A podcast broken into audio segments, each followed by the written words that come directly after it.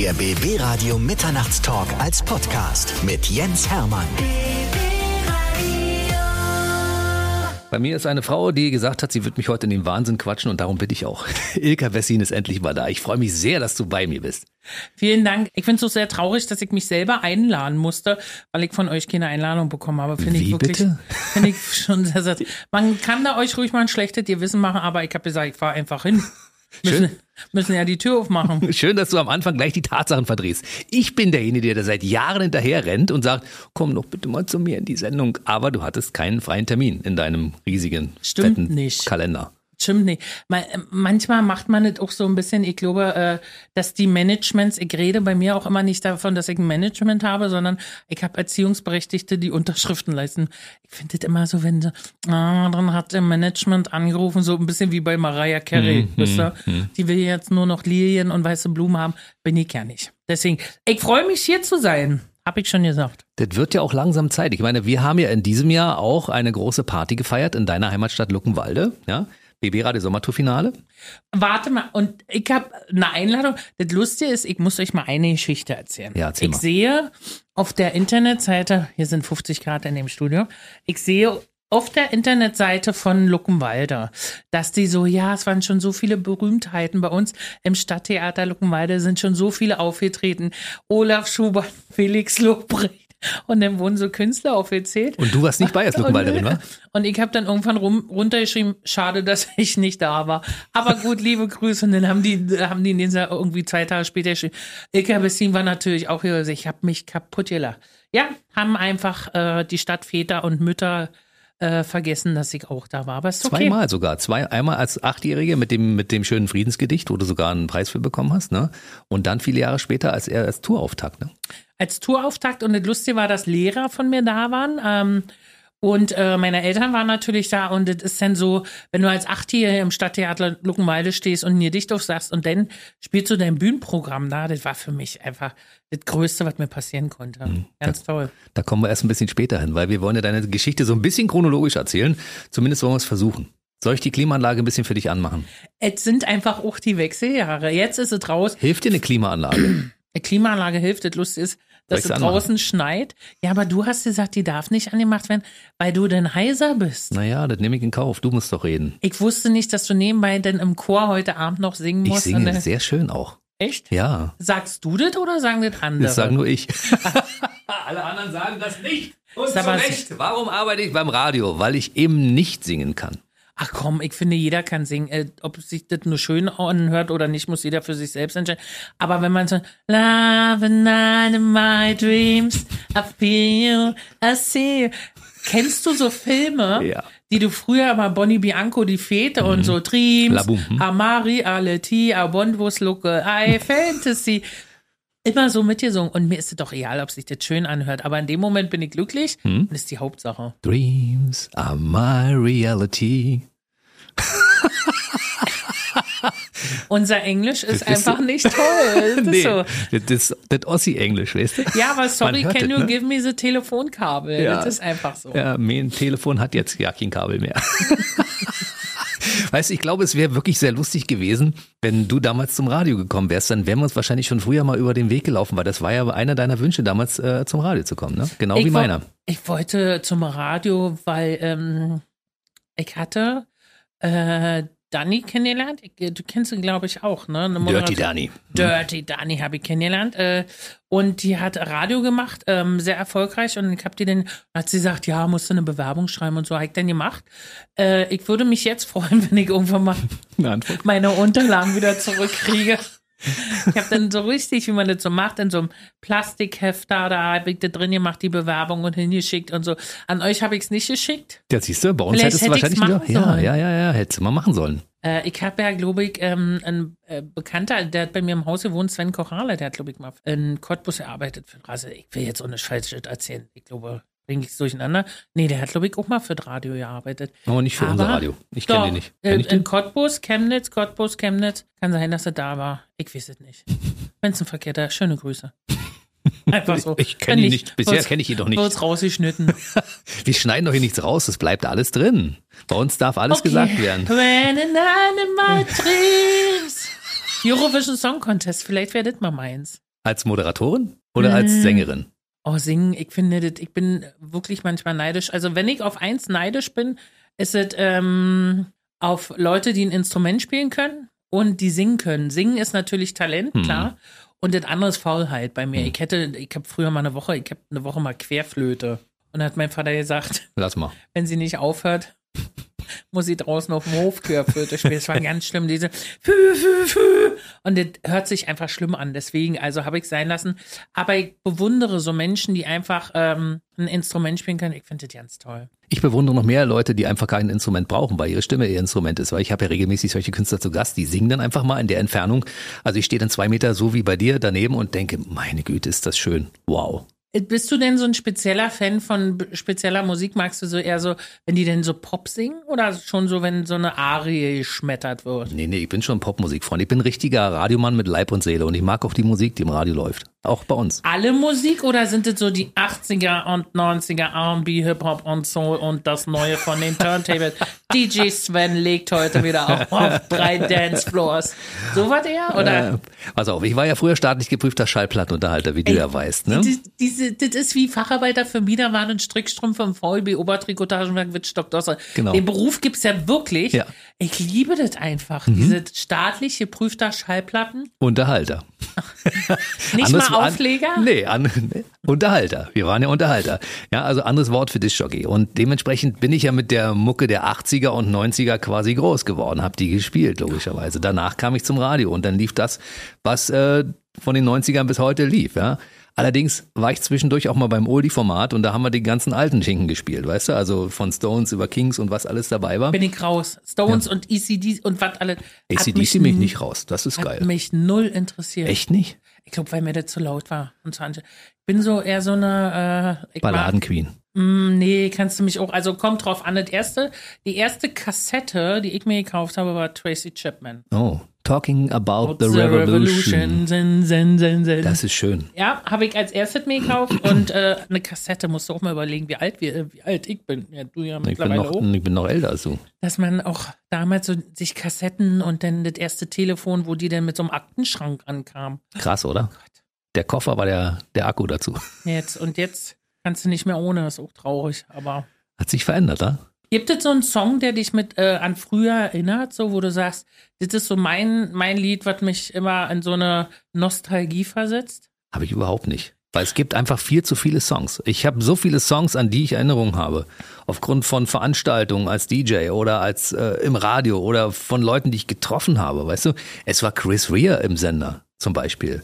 Der hat äh, damals äh, dieses Driving Home for Christmas zum Beispiel, ja. Oder Joe Cocker war hier im Sender. Joe Cocker hat zu mir gesagt, er möchte gerne einen Burger essen, weil wir hatten irgendein Buffet aufgebaut, war nicht so seins, ja. Und dann bin ich losgefahren und habe für Joe Cocker Burger geholt. Und das war damals in Potsdam, als das losging, noch nicht so einfach. Deshalb, es gibt so viele Songs und so viele Interpreten, die ich mit meinen Jahren beim Radio verbinde, also ich könnte keinen einzigen Song rausfischen. Ich habe so in Erinnerung ähm, Ute Freudenberg Jugend. Hm, der ist toll, ja.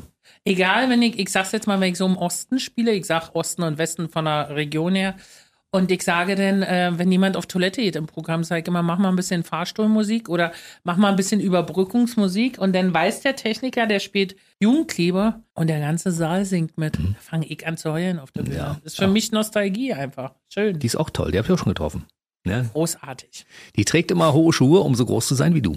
Ich trage flache, um einfach Kleiner zu sein. so gleich, gleich bleiben. Groß 1,86. Ist immer lustig, wenn du Leute triffst, die dann vor ihm stehen und sagen, ach, sie sind ja, Mensch, sie sind ja wirklich so groß und dann starren die dich an und der Blick geht von oben nach unten. Und dann manche, manche fassen einen auch an, streicheln dir über den Bauch wie so eine Buddha-Figur, hast ja alles komplett und dann wundern die sich wirklich, dass man so groß ist. Sie haben auch so große Füße. Die gucken, die checken den komplett. Ich sage ja, weil mit 1,86 Schuhgröße 39 zu haben, würde einfach auch blöd aussehen. Wie groß sind denn deine Füße? Ähm, äh, variiert. Bei Tonschuhen habe ich schon 44, 45. Meine Güte, haben wir gleich große Füße? Aber wir, haben, wir haben so viele Gemeinsamkeiten. Ja, aber du hörst ACDC und äh, Rolling Stones, Auch. da bin ich raus. A, ich höre von A bis Z irgendwie alles, was da drin ist in dieser Bandbreite. Zwischendurch auch mal ein bisschen Rock. Wenn es mal auf die 12 gibt, ist das auch gar nicht schlecht. Aber du kannst mich zwischendurch auch mit, mit einem Schlager? Mozart erfreuen. Ja, Schlager ist nicht so mein Ding. Du bist die Schlagerqueen, ich weiß das. Du hörst die ganzen Schlager gerne, weil du mit deinen Eltern gemeinsam immer früher Schlager gehört hast. Na, die haben halt, äh, wenn Sonntag war und mein Vater dann einfach laut den Kassettenrekorder angemacht hat, da wurde schon mal, der hat natürlich auch so Pudis, Lieblingsband war Pudis Mhm. bei ihm und Karat hat er gerne gehört. Aber dann kam halt auch so Schlager, ne? Also das ist so, der Junge mit der Mundharmonika singt von dem, was einst geschah. Und ich finde, wenn du heute diese Songs anmachst und du kannst mitsingen, dann ist das für mich so ein bisschen Balsam für die Seele. Das stimmt. Also ich kann es aber nicht jeden Tag ertragen. Also ich könnte nicht den Nein, ganzen Tag Schlager hören, wirklich nicht. Es gibt ja Leute, die den nicht. ganzen Tag sagen, oh, Schlager, geil. Das ist bei mir nicht der Fall. Wenn ich auf einer Party bin und ich habe zwei Acht auf dem Kessel, Schlager gehen. Mal Aber geh noch Party, ohne 2,8 auf den Kessel. äh, schwierig. Nach, nach einem Mancherie, um jetzt hier mal komplett Werbung zu machen, oder so eine Weinbrandbohne, geht immer so ein Schlagersong. Du, ich bin dabei, wenn die Stimmung passt, weißt du? Und dann auch mehr so die Schlager der 70er und 80er. Aber ich habe ja früher mal die Hitparade geguckt mit Dieter Thomas Heck. Heute live aus dem Sendestudio Mhm. 2 im ZDF. Das war mal, der war mein großes Idol. Deshalb kenne ich natürlich auch die ganzen Lieder von damals, ja? Ist es auch deswegen so, weil er so gesprochen hat, dass alle Radiomoderatoren versuchen so zu sprechen? Die Frauen jetzt nicht, aber die Männer schon. Es mal alles heute aus den 80ern. Das ist schon oft so, dass Du, ihr. das hat mich fast meine Karriere beim Radio gekostet, wenn ich davon sprechen darf, von einer Karriere, weil ich wollte ja früher immer so sein wie er. Und dann Ah. hatte ich das erste Vorsprechen damals und dann habe ich gesagt, kannst du mal normal reden? Weil ich hatte dieses Rummel, weißt du, hallo und heute hier, herzlich willkommen und äh, hier ist der nächste Hit für euch. Und äh, das geht natürlich nicht, weißt du, weil die Leute sagen, wie spricht denn der? Also so, so aufgesetzt, so, sprich doch mal normal. Du musst doch mal, suche nicht den Dieter Thomas Heck, den gibt es schon. Suche den Jens Hermann, den musst du finden, ja. Das hat eine Weile gedauert, bis ich mich dann auch mochte, so wie ich war, ne? Hat ein bisschen gedauert. aber umso perfekter ist es doch jetzt, oder? Wenn du das sagst. Ja, sag danke schön für. Gerne, gerne, gerne. 1971 war das Jahr. Am 18.11. bist du in Luckenwalde zur Welt gekommen. Du bist Sternzeichen, du bist Vorschütze, ne? Ich bin Schütze und du bist. Richtig, ich hatte vor einer Woche knapp Geburtstag. Herzlichen Glückwunsch äh. Dankeschön. Äh, Habe ich auch deswegen gesagt, damit mir hier gratuliert wird. Äh, ich werde mir nachher einfach auch eine Tasse vom Sender mitnehmen. Ja, Äh, Skorpion. Scorpion. Bin ich immer noch, bin ich immer noch raus. Na, Die waren schon mal hier.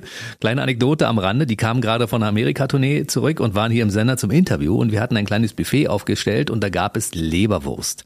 Und die haben den ganzen Ami-Fraß da drüben fressen müssen über eine längere Zeit. Und dann haben die sich so über diese Leberwurstbrötchen gefreut, dass wir nochmal nachlegen mussten. Mit blieben Gewürzgurke ist die Frage. Ja, Ohne natürlich. geht nicht. mit. Ja, Ja, wir hatten das klar. volle Paket an einem schönen Ostbuffet, weißt du, mit Leberwurst. Und das fanden die toll. Also ich habe, ähm, um jetzt mal aus dem Nähkästchen zu plaudern, ich habe mal in Münster gespielt, in einer Münsterhalle. In einer kleinen, da gibt's ja, glaube ich, zwei Hallen. Und äh, äh, in einer anderen Halle hat Peter Maffay gespielt. Und dann äh, wurde ich gefragt, hast du Lust, Peter Maffay kennenzulernen? Nein, ich gesagt, das traut mich nicht. Und die so, wieso traust du dich nicht? Ich sage, weil Peter Maffay ist für mich so, ähm, weiß ich nicht, so eine ganz besondere Größe. Ne? Dann bin ich hin und ich habe ja in meinem ersten Bühnenprogramm, habe ich ja ein Lied gesungen, ähm, ich wollte eine Prinzessin sein, war immer und immer klein, irgendwie so. Und es war ja von, ich wollte nie erwachsen sein. Dann bin ich hin und habe ihm das gesagt. Und ich habe den getroffen und für mich war das so, äh, das war so ein ganz bewegender Moment. Und dann habe ich irgendwann mal seine Unplugged-Produktion gehört, als er Unplugged gespielt hat mit verschiedenen Künstlern, Ilse de Lange mit drauf. Ist jetzt immer noch, ich weiß ja nicht, wie viele Jahre das schon her ist, diese Produktion, ist jetzt immer noch das, was ich gerne, wenn ich nach Hause fahre, einfach äh, im Auto höre. Bin ich sofort dabei. Also ich bin so großer Balladenfan auch, ja? Und definitiv. Und Peter Maffay ist ja eine Persönlichkeit, ich mag den überaus. Und ist so ein bescheidener, auf dem Boden gebliebener, Oder? toller Künstler. Und der kann was. Wahnsinn. Ja, und keine Starallüren. Null. Ja, finde ich toll. Aber ich glaube, die größten sind immer die, die am wenigsten Starallüren haben. Mhm. Ich arbeite noch dran. Ich weiß, du hattest zwischendurch so eine Phase, wo du mal ein bisschen abgehoben bist, aber du hast dich ja mittlerweile wieder gefangen, schon seit vielen, vielen Jahren, was ich sehr schön finde. Ich finde halt, ich habe gemerkt irgendwann, dass die Welt nicht meine Luft atmet, sondern ich ein Teil von dieser Welt bin. Also man, natürlich ist man überfordert, wenn man Erfolg das erste Mal hat, gut Geld verdient nach so einer Hartz-IV-Zeit. Und dann kommt man plötzlich und jeder kommt auf dich zu und ich sage wirklich jeder und klopft dir auf die Schulter und sagt, du bist das Lustigste, was ich seit 20 Jahren gesehen habe. Du bist so lustig. Und irgendwann kommst du nach Hause und dann sagen deine Eltern, aber du kannst deinen Teller schon alleine in die Küche bringen. Ne? Deine Mutter ist ja nicht da, um dir deinen Dings hinterher zu räumen. Und das hat, brauchte einen Moment, weil man aber auch einfach so falsche Leute um sich rum hatte. Ne? Und dann hast du irgendwann mal ein anderes Management gefunden, mit dem ich jetzt mittlerweile, oh Gott, wir haben, glaube ich, auch irgendwann 20 Jahre Sascha Rinne und du? Sascha Rinne, aber die ganze Combo, ich nenne sie mal Combo. Die Schwester ist ja auch mit dabei, die Äh, Claudia, ne? Hm. Die Schwester ist mit dabei, die Mama ist mit am Start. Ne? Das ist so, ist so ein Familienunternehmen und das ist so, die sagen dann, die lassen dich zwar machen, aber die sagen dann, oh, jetzt hier mal, halt mal einen Ball ein bisschen flach, ne? Und ich finde, das brauchst du dann einfach. Du brauchst einfach Leute, die dich erden und die dann auch dich einfach so ein bisschen zurückholen, die aber, wie sagt man so schön, in guten und in schlechten Zeiten einfach zu dir stehen, auch wenn es mal nicht so läuft, auch wenn man mal keine Tickets verkauft oder jetzt mal ein Jahr lang nicht so viel zu tun hatte, sind die trotzdem da, bauen mhm. dich auf und du kannst sie halt nerven und vollquatschen und das finde ich, das braucht einfach jeder, der in dieser Branche arbeitet und Management benötigt, braucht einfach Leute, die dir einfach auch Paroli bieten können. Ich habe mich damals gefragt, ob der Grund, warum wir beide so gerne quasseln, daran liegt, dass wir beide als Kind, äh, ich war ja auch dickes Kind und wurde gemobbt und habe immer auf dem Schulhof auf, Meinst aufs du, Maul dass bekommen. dicke Kinder quatschen? Oder? Ich weiß es nicht, aber wir mussten ja uns irgendwie, du hast ja damals auch Leute mal entertained ja. und hast versucht, nicht immer von anderen gemobbt zu werden, beziehungsweise bei mir war es immer so, ich habe immer auf dem Schulhof von den größeren Schülern aufs Maul bekommen. Ey, Dicker, komm mal her, boah, weißt du, so das war für mich ganz schwierig. Deshalb habe ich immer versucht, in irgendeiner Form abzulenken, indem ich irgendwas erzählt habe, indem ich was gemacht habe, indem ich irgendwas dabei hatte, um die Milde zu stimmen, sozusagen. Das war ja bei dir in, in irgendeiner Form ähnlich, ne? Na, wenn du nicht durch, das hört sich jetzt ganz blöd an, durch Aussehen glänzt, nennen wir es mal so, dann musst du halt andere Sachen machen. Ne? Wenn du nicht beliebt bist, weil du das und das kannst, versucht man ja auf eine gewisse Art und Weise beliebt zu sein. Es war schon extrem, auch diese Hänseleien oder dicke, fette Arschbulette oder so, war anders wie es heute ist. Ich finde, heute ist es extremer und viel, viel schlimmer. Nicht, dass es damals schön war, wenn man sowas erlebt hat oder so, aber ähm, ich glaube, man ist auf eine gewisse Art und Weise damals gestärkter anders da rausgegangen. Hm. Heute finde ich es extrem schlimm. Ich finde es schlimm, wie manchmal an den Schulen miteinander umgegangen wird, aber dass wir nicht darauf achten, dass man den Kindern nicht einfach beibringt. Also wir sind ja letztendlich die, die dafür verantwortlich sind, äh, die Erwachsenen die halt einfach unsere Kinder prägen müssen, denen Vorbild sein müssen und man kennt es ja selber, ne? Man kann nicht immer ein Vorbild sein, wenn man durch den Straßenverkehr fährt und dir nimmt einer die Vorfahrt, dann möchte auch nicht jeder bei mir im Auto sitzen und hören, was ich dann brülle. ähm, da muss man halt ein bisschen gucken, weil heutzutage ist Mobbing ein ganz anderes Thema, wie da, damals war, finde ich. Durch die sozialen Kanäle ist das ganz schwierig, ne? Mhm. Es ist halt einfach auch so ein Thema. Viele Kinder die gemobbt werden, schützen aber auch manchmal ihre Eltern, so bekloppt sich im Unterbewusstsein, weil die dir zu Hause nicht erzählen, weil halt einfach. Große Peinlichkeit auch da ist. Ne? Peinlichkeit, ja? aber auch wenn man aus einem Haushalt kommt, wo es vielleicht nicht so rund läuft. Hm. Weißt du, wo Eltern damit zu tun haben, dass sie keine Arbeit haben, der Partner ist krank, sich gegenseitig unterstützen müssen, alles wird immer teurer. Die haben so viel Kopfkino und dann ist ein Kind, was aus der Schule kommt und Probleme hat, wo die sich im ersten Moment ja nicht damit auseinandersetzen können. Deswegen finde ich so Anlaufstellen ganz wichtig, dass man wirklich als Jugendlicher, auch als Kind, so Jugendhort oder irgendwie so hört sich so doof an, aber genau, so Jugendtreffpunkte, wo die sich treffen können, austauschen können, wo dann einer mit dabei sitzt und sagt, du, ich nehme mir die Zeit für euch, ihr könnt hier mal alle rauslassen, weil ähm, zu Hause ist es wichtig, dass die von zu Hause unterstützt werden, aber da muss erstmal der Grundkern stimmen zu Hause. Und wenn da problematische, also wenn da Probleme sind, dann ist es oftmals so, dass die Kiddies sich gar nicht trauen, irgendwas zu Hause zu erzählen, weil die Eltern ja schon bepackt sind mhm. mit so vielen Sachen. Bei mir hörte das damals auf, als ich mit dem Sport anfing. Ich habe dann das erste Mal einen großen äh, Mitschüler auf den Schulhof umgetockt und dann war Feierabend. Dann hatte ich den Respekt. Ist aber auch ja. nicht immer die Lösung, muss nee, man mal dazu war sagen. War in meinem ne? Fall aber gut, hat funktioniert, mhm. weißt du. Und ähm, dann war für mich das Thema Mobbing auch durch. Für dich ja nicht, ne? Naja, ähm, ich habe ja auch eine Zeit lang Handball gespielt, das weiß ich noch. Ich, bei mir ist ja so, ich würde gar nicht so ist das Mobbing? Ich habe immer Ausdrücke, ich habe aber auch verbal ausgeteilt. Also ich hab, wusste mich dann auch nicht zu wehren und äh, habe dann verbal schon auf ein paar Dinge mal gucken lassen auf dem Schulhof, wo ich dann äh, im Nachhinein sag mal, ja, kannst du nicht machen, doch, weil du dich anders einfach nicht zu wehren weißt. Ist so Ausdrücke dann zurückgeben, das war immer so ein Geben und Nehmen. Und ähm, bei mir ist es so, ich bin dann auch nach Hause gekommen, ich hab's meinen Eltern erzählt und mein Vater hat dann immer irgendwie so gesagt, hol dir mal ein Rückgrat. Das hört sich immer so doof an der hat halt versucht, dass ich gestärkt aus dieser ganzen Sache rausgehe, ne? Heutzutage ist es ganz anders, weil wir halt in so einer Zeit leben, wie du schon gesagt hast, Social Media und so.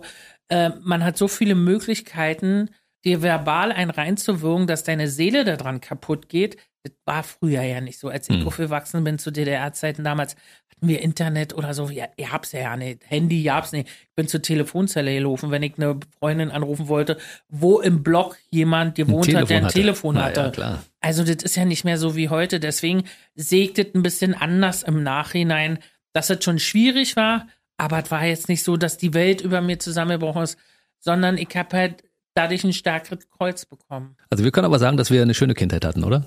Ich hatte, ich hatte eine schöne Kindheit. auch. Ich, habe, man, ich glaube, wenn ich so Lesungen mache, wenn ich aus dem Buch vorlese, dann erzählen mir ganz viele, bei uns war das auch so. Ich habe freitags auf den Arsch gekriegt von meinen Eltern, hab richtig Drösche gekriegt, weil ich irgendwie was verkehrt gemacht habe, Schule irgendwas war. Und Samstag sind wir in eine Pilze gefahren.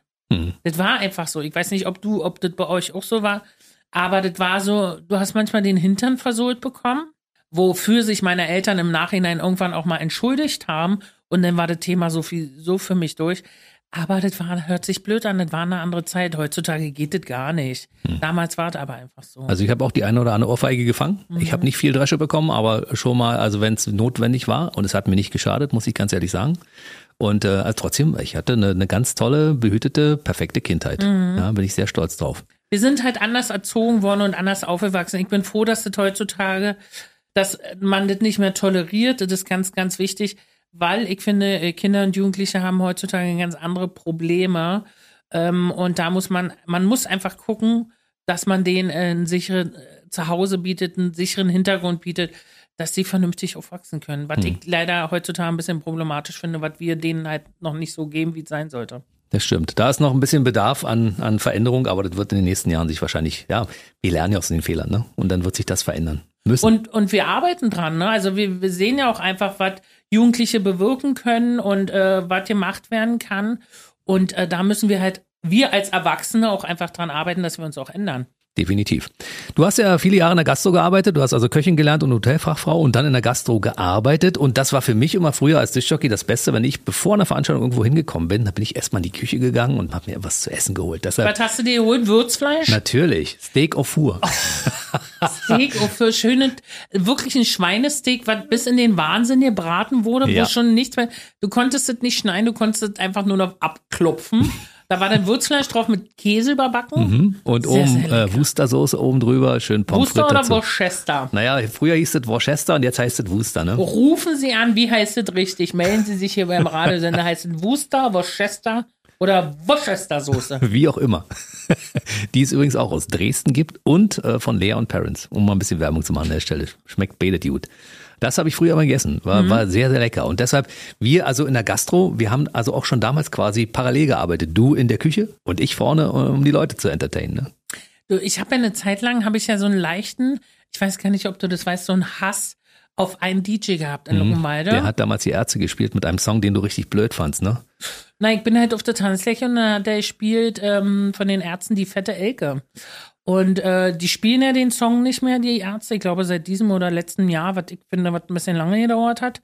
Ähm, aber es gibt ja so ein paar Songs, die einfach, äh, ähm, es gibt ja dieses dicke, dicke, Dicke? Schwitzen wie die Schweine, Stopfen, fressen in sich drin. Da hat halt niemand immer den Mund aufgemacht, ne? Das war so normal und alle haben die gefeiert.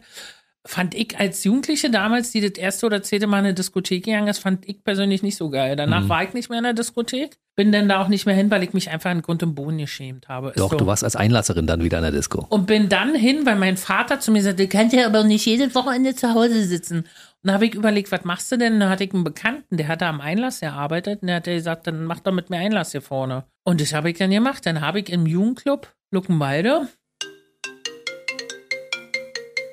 können wir mal rangehen, warum die Frau Rinne mich jetzt anruft? Würde mich jetzt einfach nur interessieren, warum das Büro anruft, wenn die wissen. Ist der Management drin am Apparat? Guten Tag. Claudia, du bist jetzt mitten gerade im Interview drin. Vielleicht solltest du einfach auflegen. Bis später. Tschüss. Tschüss. Tschüss, Claudia. Ciao. Siehst du, dein Management ist immer besorgt um dich. Nee, das ist aber, ich sag dir das so, wie das ist, das Familie, ne? Die haben mich durch alle Zeiten begleitet, als der Papa krank wurde. Wir heulen zusammen, wir lachen uns, wie gesagt, sowas passiert uns auch. Dass wir einfach, natürlich machen die meine Termine, natürlich wissen die auch, dass ich jetzt hier, aber man vergisst es einfach. Man wird ja miteinander alt. Ja. Ich bin schon von einem Radio, äh, ich bin losgefahren, irgendwann mal aus Bremen. Da ruft mich die besagte Claudia an und sagt, sag mal, äh, bist du schon losgefahren? Ich sage, ja, ja, ich bin schon, ich glaube, 100 Kilometer von mir. Du weißt schon, dass du in Bremen ein Radio-Interview hast? Und ich so, ja, war doch nicht heute. Und sie so, doch, jetzt. ich so, jetzt geht nicht, weil ich gerade Also, das passiert einfach. Das gehört dazu. Und das ist doch das, was das doch schön macht. Absolut. Dann war Oder? Claudia auch mal kurz hier in unserem kleinen Mal Interview Claudia auch mit mal drin. ja. kennengelernt. Schön, das habt ihr alle mal Claudia kennengelernt, ja? Also sie ist die besorgte Mama von der Cindy aus Marzahn, Ilka Bessin Crew, ne? Die besorgte Mama würde ich nicht sagen, die ist die Schwester vom Sascha und die Mama, die ist auch, die macht auch so, die macht so Autogrammpost und macht so ein paar Sachen äh, auch noch im Büro, finde ich. Ich meine, sie ist so wie eine Mama. Auf jeden Fall. Sie kümmert sich um dich. Management, egal, Mann, Frau sind alle wie Mamas und Papas, weil äh, Künstler sind anstrengend. Mhm. Künstler sind alle inbegriffen. Da braucht man, oh nee, egal ob wir eine coole Zeit haben, aber manchmal sind wir auch einfach echt anstrengend und nerven. Ich freue mich, dass du heute nicht anstrengend bist. Nee, ich sitze hier mit meinem Wässerchen, ähm, 40 Grad in der Bude, du hast die Klimaanlage für mich angenommen. Außerdem geht's mir noch gut, wir haben ein tolles Gespräch und ich Nicht wahr? bin auf die nächste Frage gespannt. Jetzt Hattest du denn damals schon so die große Klappe, als du in der Großküche beziehungsweise in der Gastro gearbeitet hast? Mhm, nee, Großküche, das war ja so ausbildungsmäßig. Äh, ich habe im Welzler VEB Welzler Werk Luckenweiler in der Großküche gearbeitet. Genau. Das heißt, da haben die, glaube ich, für 3.000, 4.000 Leute Essen gemacht, ne? An dem Dreh, so sagen wir mal 3.000 Leute. Ich weiß noch, äh, ich habe damals, ich habe ganz tolle Leute, die da gearbeitet haben und die, dann gesagt haben, hier rühr mal um, du hast ja in so 750 Liter Kesseln gekocht. Da war ja nicht ein Topf, das war ein Kessel. Da sitzt du drin wie im Ruderboot und dann. Wie im Ja, Ruderboot. ja. Und äh, gab es auch mal Zeiten, wo du getauft wurdest, als du da angefangen hast zu arbeiten, haben die dich einfach in so einen Kessel mit Ketchup und äh, Gewürze drin geschmissen. Dann Echt? sagst du, ja klar, das war für die, war mega lustig. Aber was am schwierigsten war, wenn die gesagt haben, würz mal das Essen. Und du stehst dann da und machst so Prise Salz. Er sagt dann, nee, nee, und nimmt eine ganze Kelle und haut die da rein. Es war schon, es war eine sehr coole Zeit. Ich hatte eine tolle Ausbildung als Köchin. Ich kann jetzt für 300, 400 Leute in einer Gulaschkanone was zaubern. Ähm, ansonsten so f- filigrane Arbeiten in der Küche krieg ich nicht hin, aber muss ich ja auch nicht. Und in der Gastro dann das lose Mundwerk, weil du hast ja interagiert mit den Gästen, weil die teilweise auch schlecht gelaunt waren, als sie da in der Bude saßen. Na, ich habe Gastro ja immer gerne gemacht. Ich habe ja 16 Jahre Gastronomie gemacht und wenn du in der Gastro arbeitest, glaube ich, ist das die ideale Voraussetzung, wenn du mit Leuten zu tun hast. Ich habe ja dann irgendwann Hotelverfräulein, habe ja dann irgendwann war ich ja unterwegs, habe dann gekellnert. Du lernst einfach verrückte Menschen kennen, die dann wirklich auf den Sonntag schlecht gelaunt mit der Familie kommen, der Mann schlecht gelaunt, Frau schlecht gelaunt, zwei Kinder und die Kinder dürfen zum ersten Mal in ihrem Leben ihr eigenes Getränk bestellen. Du hast 14 Tische im Hintergrund, die voll sind, wo jeder Gast schreit, weil er irgendwas will. Und da sitzt Klein Steven und darf sich seine Apfelsaftschorle selber bestellen. Da stehst du da einfach. So, Steven, du sag mal, was du möchtest. Mm, kann ich Cola? Nein. Cola, kann ich das? Nein. Und du stehst da als Kenner und denkst, sag doch einfach, was das Kind will. Aber Klein Steven darf es selber bestellen. Da steht- da habe ich kaputt gelacht.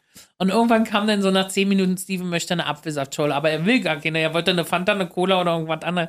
Es war halt einfach, Gastro war wirklich eine schöne Zeit. Hatte Immer tolle Kollegen, habe damals im Planet Hollywood in Berlin gearbeitet, als es aufgemacht hat und dann die ersten Burger so gab. So, es war schon sehr, sehr cool. Weil Stallone war in der Zeitweise dein Auch. Chef, ne? Und Bruce Willis. Ja, waren damals mein Chef, weil es war ein amerikanisches Unternehmen Mhm. und Bruce Willis, Sylvester Stallone und Arnold Schwarzenegger, die haben ja so eine Dreierkombo, da waren glaube ich noch einer, denen gehörte ja so dieses und dann haben die hier auch Filmpremieren gemacht, dann hast du die Leute kennengelernt und so.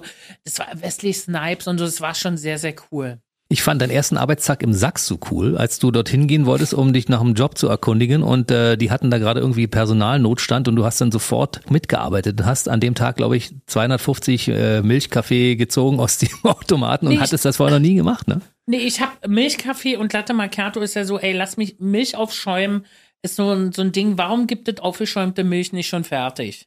Du, was man nur in eine Tasse Mhm. drin kippen muss. Ähm, ich habe damals, ich weiß gar nicht, ob es, äh, ähm, bei welchem Fernsehsender war das? Irgendwo habe ich so Berliner Gastronomie gesehen. Mhm. Und da war ein Bericht über Sachs, lief da gerade. Und dann dachte ich, das ist aber ein schönes Restaurant. Äh, und dann habe ich gedacht, oh, ist ja bei mir um die Ecke, alles klar, hab da angerufen, ob ich mich vorstellen kann, weil ich einen Job, ja, und dann bin ich da hin und war auf den Sonntag und dem ist der Frühstücksbar-Dings ausgefallen. Ja, kannst du, ja, ja, mache ich klar. Und dann wartet aber so, kamen die da alle frühstücken und dann Cappuccino, Latte Macchiato. Ich weiß nicht, ob die Welt nur Milchkaffee getrunken hat, ob die wussten, dass ich da bin und das erste Mal in meinem Leben Milchschaum machen musste. Ich habe ja nie Milchschaum gemacht. Das war schon stressig, aber danach habe ich da gearbeitet. Und lange, bis sie dich Ja. irgendwann rausgefeuert haben, ne? Lange nachher gearbeitet, dann wurde ich gekündigt. Das nahm nicht so ein schönes Ende, weil ich immer Jobs gerne gemacht habe, immer mit Leib und Seele. Und ähm, nahm nicht so ein schönes Ende, will ich gar nicht weiter drauf eingehen, aber trotzdem äh, gehen liebe Grüße raus. Ähm, ich hoffe, dass denen natürlich allen noch gut geht und dass die gesund sind. Und hab dann was anderes gemacht. Ging es dann damals schon los mit der Geschichte auf den Kreuzfahrtschiffen, also deine Animation? Kreuzfahrtschiff war ja davor. Das war davor. Davor. Siehst du, ich genau. bin, bin hier ein bisschen äh, in der im Zeitstrahl verrutscht sozusagen. Das ja nicht Kreuzfahrtschiff schlimm. war eine schöne Geschichte damals, weil du dich ja beworben hattest auf so eine Animateursstelle und dann da als äh, lustige Putzfrau unterwegs warst. Das war ganz toll. Jetzt baut sie unser Studio um. Ja. Nein, ich muss mal gucken, ob ich das Mikro ein bisschen, weil ich sitze hier, hallo, ich sitze hier so komisch und deswegen halt Ja, so. setz dich mal ein bisschen bequem hin, genau. so. So dass du dir wohlfühlen tust. Aber ich weißt du? liege hier schon halb auf diesem, man nimmt es ja auf, ich liege hier schon halb auf diesem Ding drauf. Das ist doch ein gutes Zeichen, dass du dich wohlfühlst hier, ne? Aber ist ja auch unser Gespräch ist ja nicht so, dass man denkt, oh Gott, ich muss jetzt aber nach Hause. Nee, nee, nee, nee. Hier ist noch irgendwo Make-up von jemandem. Wenn du was brauchst, bedien dich ruhig. Ja, unsere Morgenmoderatorin Malet hat es wahrscheinlich liegen lassen. Muss du nachher mitnehmen, nicht, dass es verhilft, äh, verhilft kostet auch Geld. Also erzähl, ich war, bevor Mhm. ich ähm, in Berlin im Sachs gearbeitet habe, war ich auf dem Schiff. Auf der AIDA. Auf der AIDA. Mhm, Und das war eine schöne Zeit, ja. Good times, we having good times. Let's celebrate. Der Fasching ging auf, der Clubsong ging an und alle haben Kannst du den. Clubtanz noch? Um Gottes Willen, nee. Aber du warst lange drauf. Den müsste, der müsste dann Fleisch 2000. und Blut übergegangen sein, oder? 2001 bin ich, glaube ich, runter, 2002. Na, über ein Jahr hast du geübt. Ja. Jeden Tag getanzt, diesen Tanz bestimmt. Dreimal, oder? Dreimal, fünfmal, sechsmal, aber es war auch okay. War wirklich, das Schöne ist, dass ich äh, heute zum damaligen Clubchef, guck mal, wie das schneit draußen, wie schön, ähm, immer noch Kontakt habe. Ernie Nölle. Hm. Ernie Nölle äh, war wirklich damals, der war Clubchef, war wirklich, alle Gäste kannten den. Der kam immer raus, der hatte immer gute Laune, der war total nett. Super Chef. Und äh, Conny Littmann hat dich damals entdeckt, ne? Der hat doch damals im Prinzip auch eine Idee geliefert für deine Zukunft, ne? Der hat nämlich immer gesagt, Der war schuld. ne? Der war schuld, ne? Nee, äh, Conny Littmann, die haben ja damals auf dem äh, Schiff, es gab ja nur dieses eine Schiff damals. Es gab ja noch von AIDA gab es nur das eine, wo ich angefangen habe.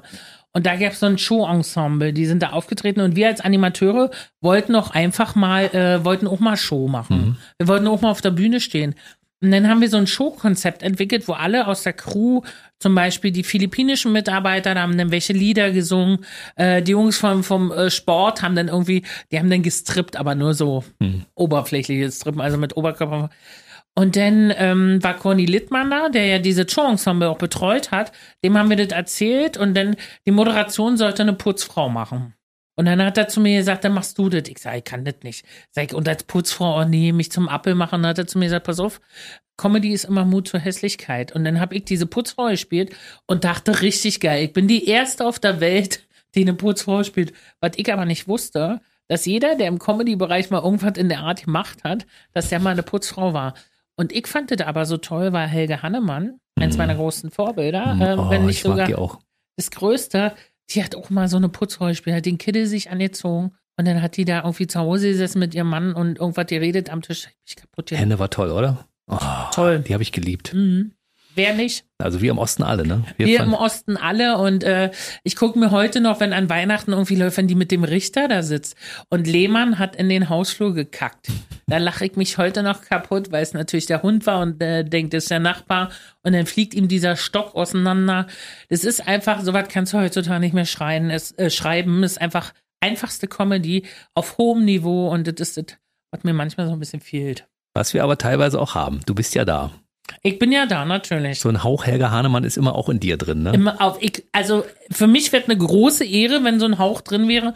Aber äh, ich finde sie einfach toll. Mhm, ist sie. Ich finde dich auch toll, deshalb bist du heute hier und erzählst deine Geschichte. Also ich springe wieder zurück, du warst in der Gastronomie. Ich muss an der Stelle vielleicht mal ganz kurz sagen, es gibt ein, ein Buch, was du geschrieben hast, das heißt Abgeschminkt. Das kann ich wirklich nur allen Leuten empfehlen. Und ich empfehle einfach auch die Version, die du vorgelesen hast. Weil Als Hörbuch. als Hörbuch es ist so toll. Ich finde, alle sollten Hörbücher machen, wenn die ein Buch schreiben. Weil ich bin zum Beispiel zu faul, ein Buch zu halten und die Seiten umzublättern, weil ich dann immer müde werde. Aber manchmal, wenn ich unterwegs bin mit dem Auto, dann mache ich mir ein Hörbuch rein und dann höre ich das. Und deswegen habe ich gesagt, ich will auf jeden Fall ein Hörbuch machen, weil du das manchmal dann anders erzählst und so. Deswegen, also falls Sie noch ein Geschenk brauchen, ist auch nicht so dick das Buch. Nee, und als Hörbuch ist es noch dünner. Besteht aus zwei CDs, wenn man möchte, oder als äh, eine MP3-Datei. Ja, Nur eine kleine ja. winzige Datei. Und es ist so schön, weil du es auch selbst liest. Und man sitzt in einem Programm mit dir, also in einem Vier-Augen-Programm. Das ist wirklich toll. Na, findest du das nicht komisch, wenn das jetzt jemand anderes gelesen hätte? Stell mal vor. Ja, irgendwie natürlich. So, Christoph Maria Herbst liest Ilka Bessin äh, abgeschminkt. Und äh, weißt du, das Leben ist schön von einfach war nie die Rede. Das, äh, ich finde, das musst du denn auch selber machen. Ich habe jetzt zum Beispiel von einem Kollegen, Kollegen, also ist ja doch, Tutti Tran, das Hörbuch gehört, kann ich auch Mega nur Typ. empfehlen. Sehr lustig, aber es ist noch lustiger, weil er es selber liest. Und das fand ich halt großartig. Hm. Vor allen Dingen, wenn, wenn er in den Dialekt seines Vaters geht, dann ist es. Weil wir den natürlich alle Ja. kennen, klar. Aber der Typ ist an sich auch äh, toller Typ und äh, sehr, sehr unterhaltsam. Deswegen empfehle ich auch immer gerne Hörbücher, die ich auch höre. Sein Vater ist Asiate, deshalb sage ich, wenn er in die Rolle seines Vaters eintaucht, sehr, sehr witzig. Dann hast du einer Frau zu Popularität verholfen, die ich auch, Frau Knipschild. Hat die mittlerweile Autogrammkarten? Ich meine, die taucht ja so oft in diesem Buch auf, das ist ja der Wahnsinn. Die Frau, die dich bei der Agentur für Arbeit betreut hat damals, ne? Ja, die hat mich damals betreut. Es war sozusagen meine, wie sagt man denn dazu, Arbeitsvermittlerin. Ja. Ne? Ähm, und ich sage euch eins, die Leute haben das nicht leicht auf so einem im Jobcenter. Also das ist wirklich mal Hut äh, hoch und weggeschmissen. Ist kein einfacher Job, ne? Und ich hatte damals eine, die mit mir, glaube ich, auch nicht einfach hatte, weil es gibt einfach Menschen, die triffst du und die verstehen sich nicht. So waren wir beide, glaube ich. Also wir haben Chemie uns stimmte nicht. Nee, aber ist doch okay. Ich finde, man muss auch nicht jeden Menschen mögen. Das ist genauso, wenn Leute zu mir sagen, ich finde dich nicht lustig oder das ist völlig in Ordnung, weil wir essen alle nicht jeden Tag Streuselschnecke. Wir essen alle nicht jeden Tag, der eine mag das, der andere mag das, deswegen ist das völlig in Ordnung. Und Frau Knipschild wollte mich immer in Arbeit bringen und ich fand das doch toll, aber dann kam die mit so Vorschlägen wie, weil ich Animation gemacht habe, wollte die, dass ich als Skianimateurin in so einem Wintersportgebiet arbeite. Das heißt, Skifahren und Skianzug Hm. beide Dinge, die mir nicht passen und die ich auch nicht kann. Hm. Und dann war das immer so ein bisschen schwierig. Und ich hatte damals zu ihr gesagt, dass ich halt Einstiegsgeld beantragen möchte, nachdem ich die Talentschmiede gewonnen habe. Ich habe damals diesen Nachwuchswettbewerb Erzähl mir gleich nochmal ausführlich. im Quatsch Comedy Club. Und dann habe ich ihr gesagt, hier, ich habe hab ihr so Unterlagen gezeigt, den Zeitungsartikel. Und dann sagte sie so, nee, so eine Hampelei finanzieren wir nicht. Und da war ich so traurig, ich habe so geheult und habe überlegt, was machst du jetzt im Arbeitsamt? Bin dann einfach zu ihrer Chefin gegangen, hab der das erzählt und hab dann wirklich ein bisschen Bambule gemacht, hört sich jetzt aber genauso wahr. Und dann hat die gesagt, okay, ich sage, ich brauche nur für ein Jahr diese Unterstützung. Und da ging es um 119 Euro im Monat. Also wir sprechen jetzt noch nicht, um dich einfach selbstständig zu machen, weil ich von der Comedy leben wollte, und um einfach ein Jahr lang nicht vermittelt werden zu können. Das war dann so ein Schutz, dass du nicht vermittelt wirst. Und das habe ich dann, und dann hat die mir das genehmigt, hat gesagt, machen wir. Und dann war ich, glaube ich, ein paar Wochen später bei TV Total und bin dann, habe dann so viele Aufträge bekommen, dass ich mich dann vom Arbeitsamt abmelden konnte. Bin hin zu Frau Knipschild und die hatte mich im Fernsehen gesehen und sagte dann zu mir, ich habe sie gesehen und das fand ich richtig. Ich habe ja nicht gewusst, dass das so groß ist und dass das sie im Fernsehen und so. Könnte ich ein Autogramm haben? Habe ich gesagt, sorry, aber sie habe ich kein Autogramm. Im Nachhinein ein bisschen gehässig, weil ich dann aber auch sauer auf die war. Liebe Grüße, falls ihr es hört. Aber ähm, trotzdem, sag ich mal so, alles richtig gemacht. Hartnäckig geblieben und hat funktioniert. Absolut. Du hast dich dafür eingesetzt. Jetzt erzählen wir mal die Geschichte, wie das losging. Wir haben ja als BB Radio eine Kooperation mit dem Quatsch Comedy Club in Berlin schon seit vielen, vielen Jahren. Thomas Hermanns, Thomas Schrode und wie sie alle heißen, die ganzen äh, Die ganzen. Thomases. Die ganzen Thomas ist dort. Also das ist ja Bedingung, dass man, wenn man im Quatsch Comedy Club arbeiten möchte, muss man Thomas heißen. Das ist so, ne? Und äh, es gibt tatsächlich eine Menge äh, Thomasse dort. Und äh, du hast dort angerufen, weil du kellnern wolltest. Und dann hat Thomas Schrode, er gilt ja so ein bisschen als dein Entdecker, ne? Der hat wahrscheinlich am Telefon gehört, die Frau hat was Besonderes, die lade ich mal zur Talentschmiede ein. Also ich habe damals da angerufen und wollte da einfach kellnern. Das war Erlebnisgastronomie. Und ähm, ich kannte das ja schon, weil ich ja in Potsdam mal im Pflaumenbaum gearbeitet habe. Deswegen kannte ich Erlebnisgastronomie und dachte, Quatsch Comedy Club ist auch so, da kellnerst du, da musst du jetzt nicht 15 Gänge servieren, sondern es sind, äh, gibt es einfach immer so Leckereien und so. Und ich gedacht, das ist ja noch meins. Und hab da angerufen und da ist jemand ans Telefon gegangen, der hat sich gemeldet, Quatsch Comedy Club, hier ist der Thomas, wie kann ich Ihnen weiterhelfen? Thomas am Apparat, wie kann ich ihn? Und ich dachte, ich rede mit Thomas Hermanns, weil ich das natürlich aus dem Fernsehen kannte. Auch schön zu denken, dass Thomas Hermanns da ans Telefon geht, ist eine andere Geschichte. Aber könnte Und, passieren.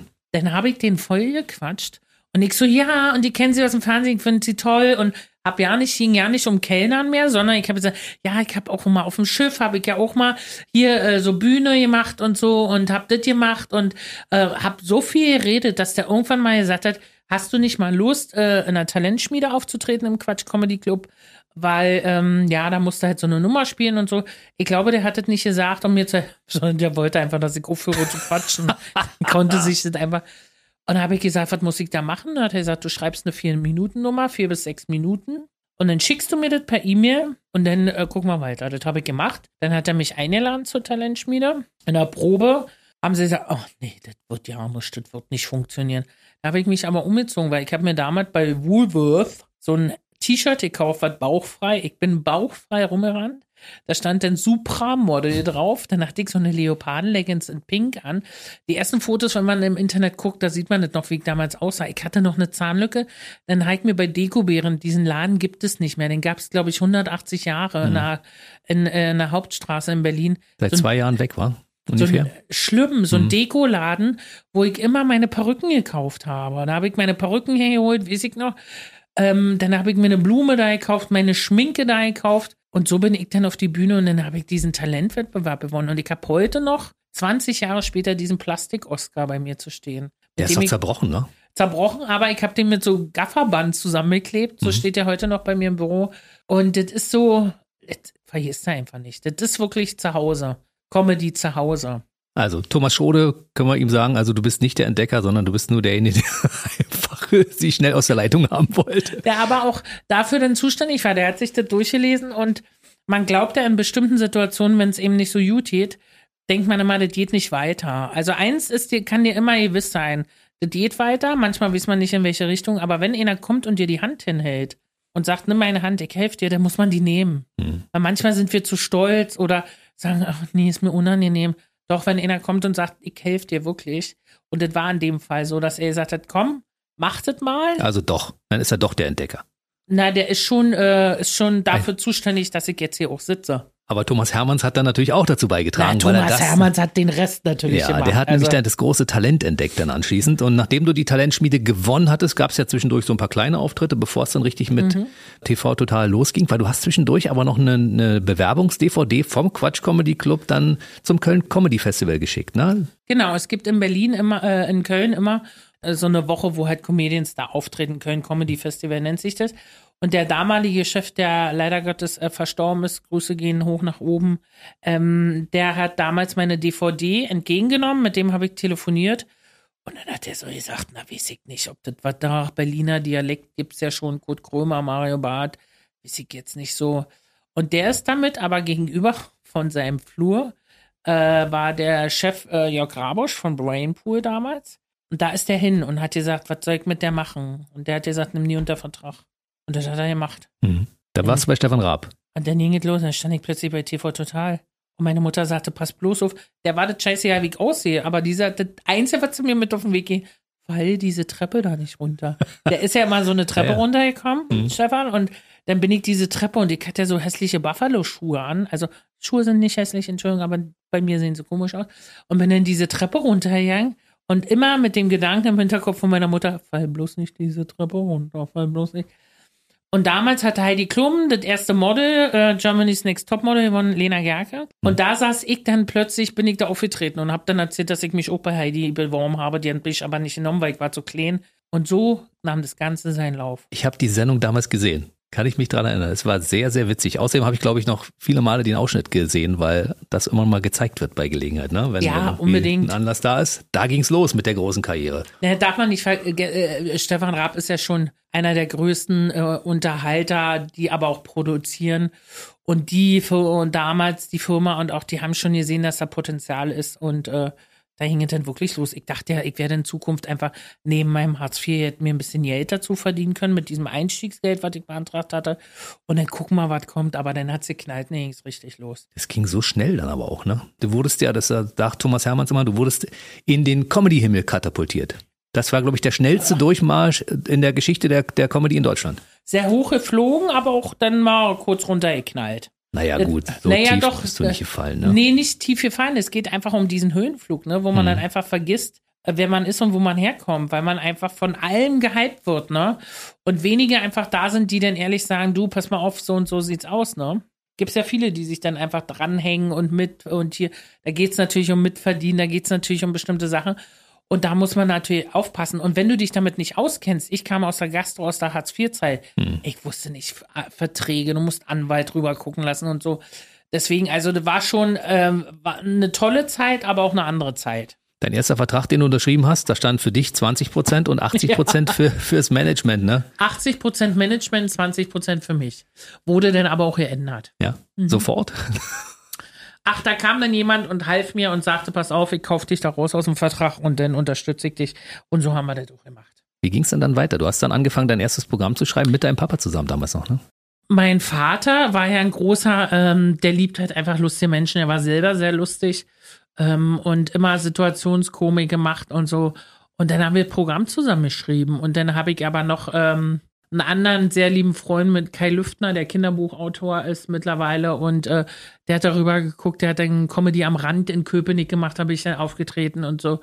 Und der hat dann auch rübergeguckt, da hat man nach einer Meinung, was hältst du davon und so. Und mein Papa hat mir immer Witze erzählt und hat gesagt, den musst du noch mit reinmachen, den musst du noch mit reinmachen. Und dann habe ich dann gemacht. Und das erste Programm ist komplett mit meinem Vater geschrieben. Ist vielleicht auch deswegen das schönste Programm, will ich jetzt ja nicht mehr sagen, sondern Das für mich, emotionalste. ja, was im Herzen halt am, am meisten Platz einnimmt. Du hast vorher ja ab und zu mal im Quatsch Comedy Club gespielt, in den kleinen Locations in Berlin, mal in Kremmen und mal in anderen äh, Orten in Brandenburg, so mit 50, 60, 80, 100 Leuten und dann auf einmal, wann war das erste Mal, dass du so eine richtig große Bühne hattest? In Kiel, da kam 99. 99. Es war für mich war das schon, Ja, ja, also natürlich. Es hört sich jetzt blöd an, aber ich habe den ganzen Abend, oh, hoffentlich kommt noch einer, dann sind es 100. Weißt du, das ist dann so, oh, dann kommen 100 Leute. Also das Größte war Langsess Arena, habe ich einmal gespielt und nie wieder, weil ich drei Tage vorher Durchfall hatte, weil mich das irre gemacht hat, diese Menschenmassen. Ich bewundere Leute, die das können. Ich kann das nicht. Erstens würde ich ja nicht hinkriegen, ja nicht voll kriegen. Aber für mich war das so, dass ich dann gesagt habe, ich finde ein schönes Theater, wo halt wirklich Leute, dass du so ein bisschen Blickkontakt hast. Langsess Arena waren damals irgendwie 9000, 9000, paar zerquetschte 500 Leute drin. Und da braucht der Witz, hat einen anderen Weg, die Leute lachen anders, du musst warten, äh, dass der Gag hinten ankommt, das hört sich jetzt bescheuert an. Und das ist so, du kannst nicht so schnell, schnell, schnell reden, sondern du musst immer einen Moment warten mit Applaus und so.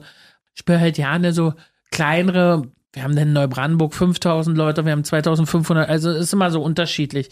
Aber ich habe dann zum Beispiel in Halle im Steintor immer meine Fernsehaufzeichnung gemacht, da waren immer 900 Leute. Hallo, Halle. Ja, ich mochte das einfach. Das war schön, ich habe das gerne gesehen. Cindy Ja. und die jungen Wilden, das hat mir gut gefallen. Glaube ich, 17 Mal da gewesen oder so in Halle. Keiner wollte hin, die Produktion hat seid ihr bekloppt, da ist doch, äh, wie sollen wir da hochkommen? Ich weiß noch, dann war diese Zufahrt von diesem Steintor-Theater war eingeeist. Schnee, da mussten die, weil die LKWs da ja nicht raufgekommen sind. Da ist eine Künstlergarderobe. Und ich habe gesagt, lasst uns da spielen, weil damals war das halt so, äh, dass man sich noch anders gefreut hat. Im Osten sind die Leute noch anders ins Theater her. Ist schön gemacht. Die haben sich gefreut, dass man da hingekommen ist. Äh, auch in einem kleineren Ort, dass es nicht immer Köln die große äh, Medienstadt ist, sondern dass wir einfach in Halle am Steintor aufgezeichnet haben. Und dann sind die ganzen Künstler da hingekommen und die fanden das toll. Die haben gesagt, Leute sind am Durchdrehen und feiern und das war eine richtig schöne Zeit. Du warst ja von, von null auf TV in kürzester Zeit. Das finde ich so erstaunlich. Also du hast für, von 99 Menschen in Kiel gespielt und kurz danach saßt du in einer Fernsehsendung. Dann hattest du deine eigene Fernsehsendung. Dann wurdest du eingeladen in Fernsehsendungen. Dann gab es Fernsehsendungen, die nach dir benannt wurden. Dass man da die Bodenhaftung zwischendurch verliert, ist, glaube ich, ganz normal, oder? Normal ist es, ich weiß nicht, wie es bei anderen ist. Bei mir war es jedenfalls so, dass ich halt innerhalb kürzester Zeit erfolgreich wurde, gutes Geld verdient hat, muss man auch dazu sagen, und mit der Situation nicht umgehen konnte. Weil ich, du wusstest halt nicht mehr, wem kannst du jetzt trauen, wem vertraust du. Klar, deinen Eltern, ich habe meinen Eltern immer vertraut, ganz klar, immer an erster Stelle. Aber du musst halt auch gucken, dass, du, dass dich das auch nicht kaputt macht, weil es überfordert einen ja auch. Also da stehen dann plötzlich Leute und hier und dann kommt der noch und da quatscht der noch und hier. Und dann sitzt du in Fernsehsendungen, die du früher im Fernsehen selber geguckt hast. Ich saß plötzlich bei Genial daneben und dann sitzt du da und quatscht mit den Leuten. Ich habe mit oder Stratmann und Annette Frier, wir haben zusammen Schillerstraße gemacht. Für mich das Schönste, glaube ich, mit, was ich machen konnte, weil die beiden einfach großartige Frauen sehr, sehr lustig sind. Und ähm, damit muss man erstmal umgehen können. Konnte ich eine Zeit lang nicht, aber dann ging es. Aber mit Teller von Sinn und Hugo Egon Balder war natürlich auch schön, ne? Also ich weiß nur, ich habe äh, äh, Promi, Mensch, ärger dich nicht, war das. Und Hella kam zu mir und sagte nur, zeig's den dünnen Dingern. Ich mich kaputt gelacht. Und ich kannte die äh, Hugo Egon Balder, den sieht sich heute noch, weil das für mich so eine Koryphäe ist. Wahnsinn, ne? Ich, Ja, ich war da sehr du nicht hin und eingeschüchtert. sagst, hallo Hugo, wie geht's denn dir? Mach ich nicht. Ich hatte ihn ja in der Sendung und war sehr eingeschüchtert. Ja, der kommt rein und dann sagst du nichts mehr, weißt du? Dann Aber kennst Aber du ist so, toll. der ist auch so ein Typ, der wird doch einfach nicht alt, ne? Wenn Nee. ich den, ich guck den immer an und sage, äh, wie machen sie das eigentlich? Was nehmen sie? Weil der immer gefühlt, ist der für mich schon seit 80 Jahren, macht der einfach die Sendung. Und jetzt durfte ich ja da auch wieder zu Gast sein. Ich habe mich kaputt gelacht. Das ist einfach so toll. schneller, schneller Denker und Ja, sehr ja, lustiger ja, Mensch, ne? ja. Also der hat das Timing quasi erfunden für Auf Comedians. jeden Ne? Wahnsinn. Jetzt hast du in deiner Karriere ja alles gemacht. Du warst bei Wetten Das, bei Markus Lanz, die Assistentin. Und du hast so viele Sendungen gemacht. Gibt es irgendwas, wo du sagst, das war mein absolutes Highlight in meiner Karriere bis jetzt? Alles, was ich jetzt mache, ist Zugabe, ne? Also, wenn man sich überlegt, dass ich mal irgendwann, ich wollte mal ein Hotel Garni haben, irgendwo am Strand, wo ich abends, ich habe keine Lust gehabt, abends Leute zu bedienen. Ich Deshalb nur das- Frühstück, ja? Deswegen nur Frühstück und abends kann ich aber mit den Gästen bei einem Weinchen im Schaukelstuhl auf der Terrasse sitzen und aufs Meer gucken. So war meine Vorstellung. Jetzt habe ich einen anderen Weg eingeschlagen, bin sehr, Ach, das machst du gar nicht? bin sehr auch schade. glücklich. Ja, so eine, vielleicht irgendwann mal an der Ostsee oder so. Vielleicht das ist ja so mein zweites Zuhause, das würde ich ganz toll. Aber ähm, ich kann dir nicht sagen, was am schönsten, was besonders ist, weil jeden Tag habe ich die Möglichkeit, neue Leute kennenzulernen, wenn ich möchte. Auch wenn du in so Sendungen sitzt. Ne? Ich sitze manchmal da, dann bist du in irgendeiner Talksendung und dann triffst du plötzlich Leute und quatscht mit denen und wo du manchmal ja nicht die Möglichkeit sonst hättest, die kennenzulernen. Und ähm, ich freue mich einfach. Ich freue mich, wenn Leute auch auf der Straße manche kommen, jetzt wirst du nicht umgerannt oder so, sondern die sagen, ich finde es schön, was sie machen. Und es gibt natürlich auch Leute, denen es nicht gefällt und das ist doch völlig in Ordnung. Die gucken sich dann halt andere Sachen an. Ich finde, man darf das auch immer nicht so verbissen sehen. Es gibt immer welche, die sagen, "Mm, ist jetzt nicht meins und jetzt hat sie schon mal einen pinken Jogginganzug an oder warum denn das und denn das. Ähm, das ist völlig legitim. Was ich immer blöd finde, ist, wenn jemand etwas nicht gut findet, wenn er dir sagt, dass er es nicht gut findet. Weißt du, ich meine, da kann man sich auch für sich behalten. Ja? Also hinzugehen und zu sagen, du, ich finde dich doof, finde ich, also man muss einfach, kann doch einfach vorbeigehen und sagen, okay, ich mag die oder den nicht. Na, aber aber es gibt ja Leute, so- die wollen dir das sagen, dass sie dich Ja. blöd finden. Finde ich aber auch in Ordnung. Findest kommt immer Ordnung? drauf, ja, kommt immer Mir drauf an, wie sie sagen. nicht. Nee, wie sie sagen, ne? Also bei mir ist, ich renne natürlich auch nicht überall hin und sage, oh, das äh, finde ich aber doof oder so. Mache ich auch nicht. Aber es gibt manchmal Menschen, die dann einfach sagen, also wissen Sie, das ist ja nicht mein Humor. Dann denke ich auch so, ja, okay, sag ich, ist okay, habe ich. Und ich, ich frage mich dann natürlich auch, was wollen Sie mir jetzt damit sagen? Hm. Also, was hat derjenige auch davon, dass er mir das jetzt gesagt hat, ne? Also, ich werde jetzt nicht schlagartig damit aufhören, weil es gibt ja ein, zwei andere, denen es aber gefällt, was ich Siehst mache. du? Und äh, das muss immer jeder für sich selber entscheiden. Aber ich bin mittlerweile auch an dem Punkt, weißt du, ich bin nicht der Mittelpunkt der Erde und das weiß ich auch. Und ganz ehrlich, leben und leben lassen. Und wenn die mir das sagen möchten, ist es okay, solange das alles im Rahmen des Niveaus bleibt. Ich habe auch manchmal Leute, die kommen dann und sagen, du arbeitest bei BB Radio? Hm, den Sender höre ich nicht. ich höre mal den und den Sender. Aber Ja, woher kannst weißt du denn, denn- dass du bei dem Sender Keine Ahnung, arbeitest? wer ich manchmal vorgestellt. Hier ist Jens Hermann vom BB Radio. Dann komme ich an und Ah. sage, hallo, da bin ich. Sie arbeiten also bei BB Radio. Aber sagst du denn nicht, stimmt, ich höre den auch nicht. So. Ich finde, manchmal muss man wirklich, ähm, da habe ich mir auch, ähm, mein letztes Programm als Ilka Bessini ist ja immer blöde Fragen, blöde Antworten. Weil du manchmal kriegst du ja wirklich Fragen gestellt oder Sachen werden dir erzählt, wo du denkst, ich stand zum Beispiel mal auch an der Tankstelle, hab bezahlt und da stand jemand neben mir und sagt, ich kenne sie aus dem Fernsehen. Hab ich gedacht, ja, sag ich, stimmt, ja, ist nett und so. Wissen Sie, ich war ja bei dem Mario Bart und ich muss Ihnen ganz ehrlich sagen, das war wirklich ein tolles Programm. Der hat mir dann zehn Minuten von dem Programm von Mario erzählt, wie toll er das fand, aber gar nicht über mich geredet. Und ich habe mich dann im Auto halt dann so gesessen und habe mich dann kaputt gelacht, weil ich auch so gedacht habe, wie ist man selber eigentlich? Ähm, ich habe ähm, Günther Jauch getroffen in Potsdam, saß der im Sterncenter und war dann Eis essen. Und meine Mutter so, aber so fünf Meter vom Tisch.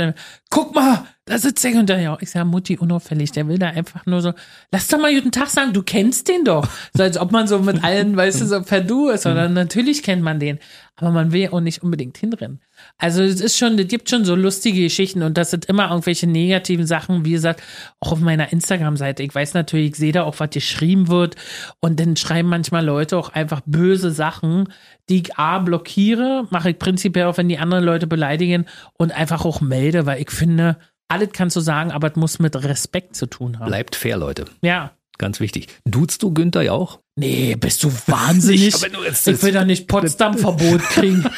Das traut sich, glaube ich, Nein, also aber fast auch Otto keiner. Ne? Walkes nicht. Ich würde mir nie erlauben. Ich habe mit wem habe ich denn neulich äh, Mike Krüger zum Beispiel auch.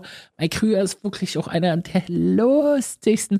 Ich war mit dem in einer Witzesendung und wenn ich eins nicht kann, ist es Witze erzählen. Das ist so. Doch, es gibt, das stimmt. De, de, es dein, gibt de- einen Witz. Dein, den ja. Vibratorwitz mit der Nonne, Ja, der ist, das als, ist der als, einzige, erzähl den ihn ich- kurz, der ist witzig. Sagt eine Nonne zum Vibrator, zittert nicht so, für mich ist es auch das erste Mal. find Den erzähle ich immer. Und Mike Krüger ist für mich eine Witzekanone, genau wie Markus Krebs. Hm. Und Mike Krüger und ich, wir waren in der Sendung, da ging es um Witze erzählen. Und wir waren schon mal und ich konnte schon mal diese Witze. Und er so, na, bist du wieder hier und kannst wohl keine Witze erzählen?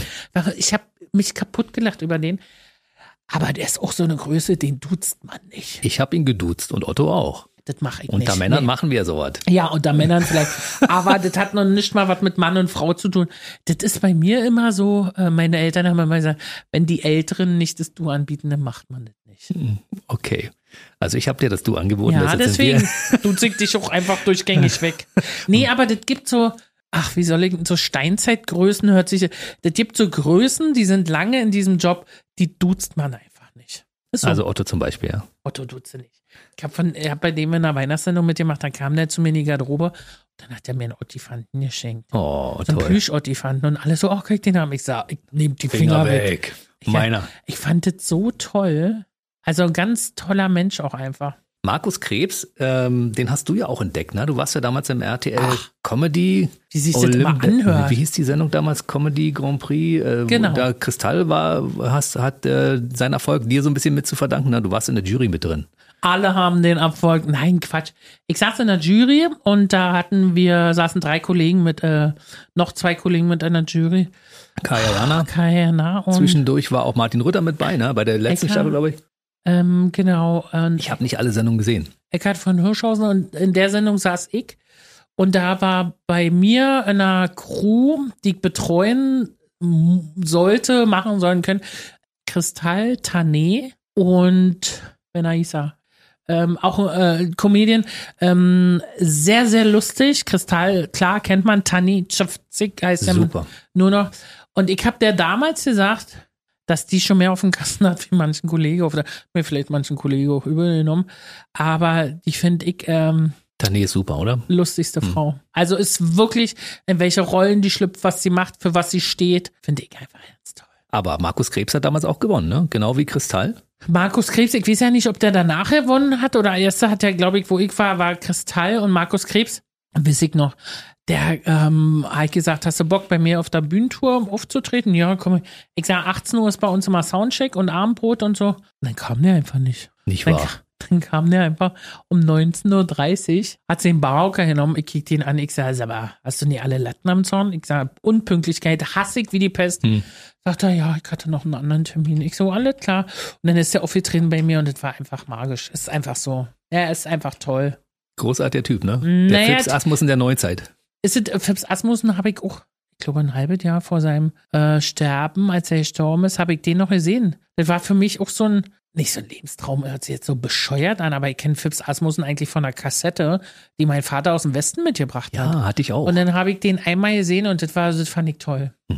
Was ich so erstaunlich finde, bei Cindy und die jungen Wilden hattest du anfangs ja so die Newcomer in der Show und dann kamen auch die ganzen großen Stars alle vorbei, ne? Also die Leute, die du damals quasi auch bewundert hast, ne? Die waren dann bei dir auf einmal in der Show und sind dort aufgetreten. Atze Schröder und wie sie alle hießen. Weil die dann alle nach Halle kommen wollten. Die haben dann gemerkt, dass das wirklich schöne Sendung ist, tolles Publikum und deswegen haben die gesagt, ja, da kommen wir auch hin und so. Und Atze ist ja sowieso, ähm, wenn du den fragst, dann kommt er auch in deine Show und dann äh, sind einfach tolle Leute. Ob das jetzt Newcomer, du musst natürlich den Newcomern immer die Chance geben, auch sichtbar zu werden. Ne? Wir haben viele tolle Comedians, äh, Comedy-Frauen, Comedy-Männer, wie gesagt, äh, die lustig sind, die aber gar nicht die Möglichkeit hatten, sich so zu präsentieren. Gott sei Dank, dank Instagram und Social Media geht's jetzt, aber fernsehtechnisch ist es halt schwierig geworden. Ne? Und deswegen, Leute, wenn ihr irgendjemanden habt, der in eure Stadt, in euer Dorf kommt, geht hin, guckt euch an und gebt ihnen die Chance, sich einfach zu zeigen. Wichtig, wichtig. Oder geht einfach auch in den Quatsch Comedy Club und guckt euch die Live-Shows an, weil das, ich bin ja großer Fan der Live-Shows. Also ich brauche das alle paar Wochen, brauche ich das. Ja, das muss ich mir verordnen, wie vom, vom Doktor verschrieben, hingehen, lachen, In- vier Comedians, ein Moderator, geil. Und ein paar Nachos dazu oder ein bisschen Ja. Kartoffelsalat mit Würsten. und einen schönen Gin Tonic. Ja, ist wirklich so. Ja, und da muss man da einfach nur genießen. Das ist toll. Das ist also Genießen und sich fallen lassen, das brauchen wir in der heutigen Zeit. Genau. Thomas Hermanns hat wirklich etwas erfunden, was es bis zu dem Zeitpunkt in Deutschland noch nicht gab. Und ich bin so froh, dass er es erfunden hat. Also es ist eine der besten Erfindungen der letzten 30 Jahre, dieser Quatsch Comedy Club, muss ich ganz ehrlich sagen. Dankeschön, Thomas Hermanns, und danke auch an dein Team, was man immer vergisst. Renate Berger ist damit bei, ne? Also es ist ja so ein ganzes Team, was drumherum ist, die aber auch uns Künstlern einfach bettet und uns immer so in den Kartronen, dann hast du immer so ein kleines Körbchen mit Süßigkeiten, dann kommen die betüddeln dich und so. Vielen Dank mal an das ganze Team, auch einfach vom Quatsch Comedy Club. Das ist sehr schön. Ich muss an der Stelle auch mal sagen, ich bin ja seit ein paar Jahren in der Jury bei Hotshots, bei diesem Ja. Nachwuchswettbewerb, den du damals gewonnen hast, was ich auch sehr schön finde. Und ich bin einmal damals auf deine Position gerutscht, weil du konntest nicht in der Jury, weil du irgendwas anderes hattest. Und deshalb bin ich in die Jury reingerutscht, seitdem bin ich drin und jetzt musst du es moderieren. Und das war in diesem Jahr so toll. Das war diese Cindy aus Marzahn wieder zu sehen und das, die Moderation mitzuerleben, das war, war für mich ein Highlight. Für mich auch, weil das ja jetzt mittlerweile auch schon langsam 20 Jahre her ist, ne? Darüber reden wir jetzt mal im, im. Detail, ne? Sag mal, wie lange reden wir denn eigentlich schon? Ein Stündchen. Das ist doch super. Können wir doch, ne? Also Cindy aus Marzahn, du hast mehrere Erfolgsprogramme gemacht, du hast sogar am Broadway gespielt damit. Die Geschichte müssen wir vielleicht gleich auch nochmal erzählen, weil die New York Times über dich einen Artikel geschrieben hat. Und dann hast du gesagt, irgendwann, ich habe auf diese Figur, diese Kunstfigur gar keinen Bock mehr. Und es gibt Leute, die nicht begreifen, dass das eine Kunstfigur ist. Ich möchte aber auch Ilka Bessin sein. Deshalb bist du ja eine Zeit lang auch mit deinem Ilka Bessin-Programm aufgetreten. Und dann war Cindy erstmal mit den Klamotten und dem der Perücke und so in einer Kiste und wurde aber wieder freigelassen. Und das finde ich schön. Also es ist ja so, dass ich damals ähm, mich verabschiedet habe als Cindy aus Marzahn, weil mein Papa natürlich auch krank war, was einige vielleicht auch gar nicht wissen. Er ist ja dann auch verstorben und dadurch, dass äh, ich auf der Bühne stand als Cindy und ich habe dann einfach beschlossen, der Cindy auf Wiedersehen zu sagen. Das hört sich doof an, weil ich mich in der Zeit auch von meinem Vater verabschieden musste. Er war lange krank, hat im Heim gelebt dann auch. Und ähm, ich war dann mit der Mama auch regelmäßig da und mir war das dann ehrlich gesagt nicht zu viel, aber sondern dieses lustig sein und dann aber dahin fahren und dann bist du traurig und dieses, du nimmst es ja trotzdem mit auf die Bühne, ne? Das sind ja so Sachen und ich hatte dann auch so Erlebnisse, dass ich dann halt, ich wurde als Cindy dann auch ein bisschen ernster auf der Bühne. Ich habe plötzlich andere Themen angesprochen, was ich aber auch wichtig finde, weil Cindy sollte sich ja auch weiterentwickeln. So wird ja auch das neue Programm sein, dass sie sich einfach weiterentwickeln. Die hat immer noch ein Ding an der Waffel, ganz klar. Ist immer noch verrückt, ist immer noch crazy, ist immer noch die schönste im Ort. Aber ich finde, es ist an der Zeit, dass jetzt ein paar andere Themen auch mal angesprochen werden müssen. Das haben einige Leute am Anfang aber nicht kapiert, ne? Nee, weil ähm, haben viele nicht verstanden. Also es war schwierig auch. Für mich war es auch schwer. Ich habe einfach dann mit dem Management besprochen und wir haben mit Freunden habe gesagt, ich mache Cindy jetzt erstmal nicht mehr. Ich höre damit auf, weil ich will auch ähm, als Ilka Bessin zeigen, dass es da noch was anderes gibt. Mhm. Es ist eine Bühnenfigur, eine Rolle, wie ich vielleicht irgendwann mal in Romeo und Julia die Julia spielen werde. Es sind die aus Marzahn ist so mein Baby natürlich und ich als Ilka bin ja auch zu 70 Prozent Cindy aus Marzahn. Aber da war es einfach an der Zeit, sich zu verabschieden von zwei wichtigen Menschen in meinem Leben. Zwischendurch hast du als Ilka Bessin ja auch ein paar Auftritte gehabt und das war auch sehr erfolgreich, ja. Mit deinem, mit deinem Fragen-Antworten-Programm zum Beispiel. Ganz kleine, ganz kleines Bühnenprogramm, ganz kleine Bühnen. Wir waren zu dritt unterwegs. Blöde Fragen, blöde Antworten. Das war für mich so ein bisschen so Heilung und Balsam für die Seele und einfach auch reden über das, was man erlebt hat, klar. Also es war jetzt kein ernstes Programm, war trotzdem Comedy-Programm, aber ich habe natürlich auch eine andere Seite von mir erzählt. Ich habe auch von der Krankheit von meinem Vater erzählt und von dem Tod meines Vaters, weil wir oftmals in der ganzen lustig-lustig-Phase vergessen, die wir da auf der Bühne haben, dass wir als Künstler und auch Menschen, die wir im Fernsehen sind oder in der Öffentlichkeit stehen, dass da auch, dass denen manchmal auch so ein dass die auch so ein Päckchen zu tragen haben und es scheint nicht immer nur die Sonne aus dem Hintern. Und das wollte ich halt mit den Zuschauern teilen. Das habe ich auch gemacht. Mhm. Was, das war toll. Und ich finde es auch toll, dass du jetzt nach 20 Jahren die Cindy wieder rauslässt. Du hast ja zwischendurch, gab es immer mal bei RTL so vier Folgen Cindy aus Marzahn Show und so. Also es, es, war, es war nie komplett weg. Aber du hast sie auf jeden Fall erstmal ein bisschen ruhen lassen. Und jetzt, im Jahr 2023, wurde sie wieder ausgepackt. Und ich habe so gedacht, als ich in der Hotshot-Jury saß und du als Cindy aus Marzahn wieder auftratst, und ich wusste das zu dem Zeitpunkt ja gar nicht. Als ich nämlich in deine Garderobe kam, war ich immer noch darauf aus, dass du als Ilka Bessin auf die Bühne gehst und dann warst du im Cindy-Outfit und ich habe gedacht, ach, guck einer an. Wann Ich- ist, wann ist dir die Idee gekommen, dass du sagst, ich, ich hol, ich lass die wieder leben? Eigentlich ist das Hotshot-Finale schuld dran. Es ist schuld, ja. Ich habe Nee, das weil ich habe ich hab, äh, gemerkt, als ich die Anfrage bekommen habe, Thomas hat mich angefragt, ob ich das nicht moderieren mach, wollte. Ich wollte es letzte Mal schon machen, konnte aber nicht, weil ich äh, eine OP hatte. Und da ist äh, Ingmar Stademann für mich eingesprungen, Genau. das weiß ich noch. Und ich habe äh, Schilddrüsen-OP gehabt und man hatte mir einfach den Stimmbandnerv, der war so angeritzt. Deswegen habe ich die ganze Zeit so gesprochen. Also ich, ich dachte auch, dass es alles irgendwie nach ein paar Wochen verheilt ist, aber es ist eine andere Geschichte, hat ein bisschen länger gedauert. Ingmar hat es, und dann hieß es, willst du nicht beim, okay. Und dann habe ich mir so gedacht, denn ich weiß nicht, woher es kam. Ich habe mit dem Sascha im Management drüber gesprochen, soll ich das als Ilka machen oder als Cindy? Und dann habe ich so gedacht, aber du hast ja die Talentschmiede mal 2004 gewonnen. Eigentlich müsstest du es als Cindy machen, weil es ist ja dann auch so 20 Jahre her. Weil ich weiß nicht, ob ich nächstes Jahr als Cindy das Hotshot, aber dieses Jahr mache ich es einfach als Cindy. Und dann habe ich das gemacht. Und da habe ich gemerkt, dass ich da so viel Spaß dran habe. Einfach diesen Jogginganzug anzuziehen, Mob auf den Kopf, Blume, Krönchen und dann raus da. Und das war einfach für mich ein ganz tolles Erlebnis. So ein bisschen meine Heilung natürlich, weil auch dieser Quatsch Comedy Club, da ging ja alles los. Und jetzt geht es da wieder los. Das ist so nach 20 Toll, ne? Jahren, das ist toll. Und das war genau mein Gedanke. Weißt du, ich komme in die Garderobe und sah Ilka und ja, äh, du bist ja im Cindy-Outfit. Was nun? Ja, Wie ich mache heute Cindy. Wie du geguckt hast, ist Ja, ja, es auch war geil. Du warst so äh, w- völlig überfordert. Jetzt drücke ich mir fünf Jahre Ilka Bessin auf, weil ich immer Cindy sagen wollte. Und jetzt kann ich es gar nicht mehr sagen, weil du als Cindy wieder rauskommst. Und jetzt gibt's eine Tour. 20 Jahre, 20 Shows. Also es ist so schön. Ich freue mich darüber riesig. Ich freue mich auch, wahrscheinlich werden es mehr Termine werden. Mhm. Und äh, weil wir da wirklich Bock drauf haben, die Autoren, also ich habe ja zwei Autoren, neulich hat jemand geschrieben, ach, du schreibst dein Programm gar nicht alleine. Ich bin sehr enttäuscht. Echt jetzt? So, okay. Nee, es gibt Kollegen, die schreiben das alleine. Ich sitze da mit zwei, äh, äh, äh, zwei Autoren zusammen, äh, Carsten Beinlich und äh, Finn Christoph Stress. Wir schreiben zusammen das Programm. Wir haben da immer Bock drauf. Meistens Carsten fahren wir Beinig hast du schon lange, ne? Carsten Bein ist auch schon 105 Jahre mit Ja, mir, ja. arbeitet Hm. der schon zusammen. Wir fahren dann auch immer irgendwo hin, weil wir sagen, komm, meistens fahren wir wirklich an die Ostsee. Hm. Bins, Barbelobbe, Görn, da findet man uns dann irgendwo in irgendeinem Hotel, hocken wir und da schreiben wir dann, weil wir das einfach toll finden. Und äh, Finn kommt dann auch mit und dann schreiben wir zusammen, denken uns Geschichten aus und äh, ja, es wird auch dieses Jahr wieder passieren.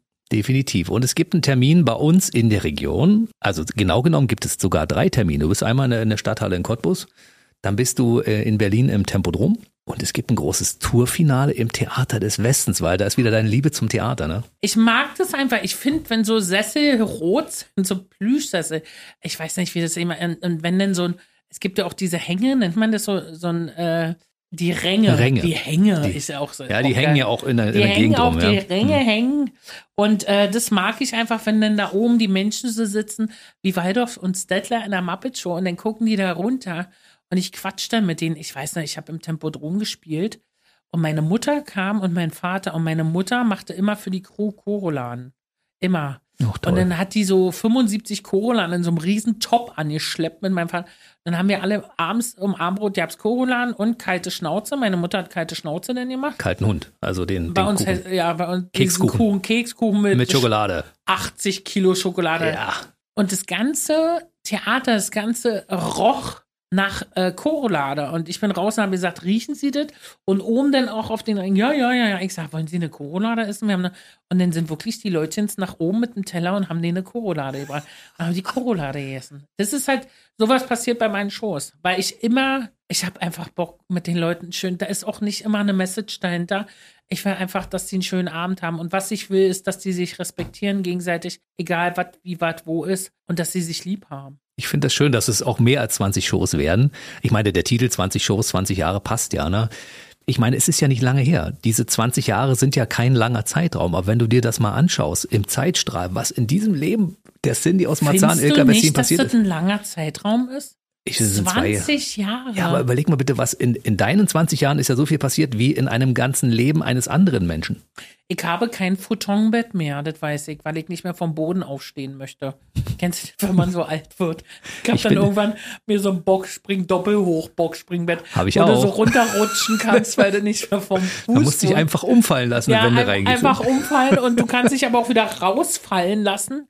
Oh Gott, das ist auch so. Und dann diese Topper-Ding, was da drauf ist, muss ich jetzt neu kaufen, weil das so weich ist. Und dann denke ich immer, nee, das nervt mir. Jetzt brauche ich so ein härteres, weil die Knochen einfach wehtun. Aber am Futon ist auch schön, dass wir das mal alle gehabt haben. Die Geschichte, die man erzählt von seinem Futon. Alle wollten damals ein Futonbett haben. Für alle Leute, die aus dem Osten kamen, wir wollten ein Futonbett haben, weil das hatten die im Westen. Ne? Ey, das Schlimme ist bei mir auch mein erstes Schlafzimmer, was ich mir so eingerichtet habe. Jetzt ein Plauder war mal, oh Gott, ich hatte so ein Schwarz? Oh, Bordeaux-Rot. Bordeaux, okay. Aber pass auf, jetzt kommt, ich hatte so ein Muschelbett. Schweineteuer, es sah aus wie eine Muschel, Matratze, in Bordeaux-Rot. Mit Radio. Der, der Schrank, nein. Ganz schlimm. Der Schrank Bordeaux-Rot und richtig teuer. Mhm. Richtig, weil ich dachte, oh, ich war richtig. Dann hatte ich noch so eine, äh, so eine Marrakesch-Lampe, äh, so, so verschiedene, auch alles so in Bordeaux-Rot gehalten. Ich bin in diese Schlafzimmer reingekommen, ich habe eine Macke gekriegt, weil alles Bordeaux-Rot war. Ich konnte das irgendwann. Und dieser schweineteure Schlafzimmerschrank, also gucken Sie das nächste Mal, ne? Manchmal jetzt auch ein bisschen preisgünstiger.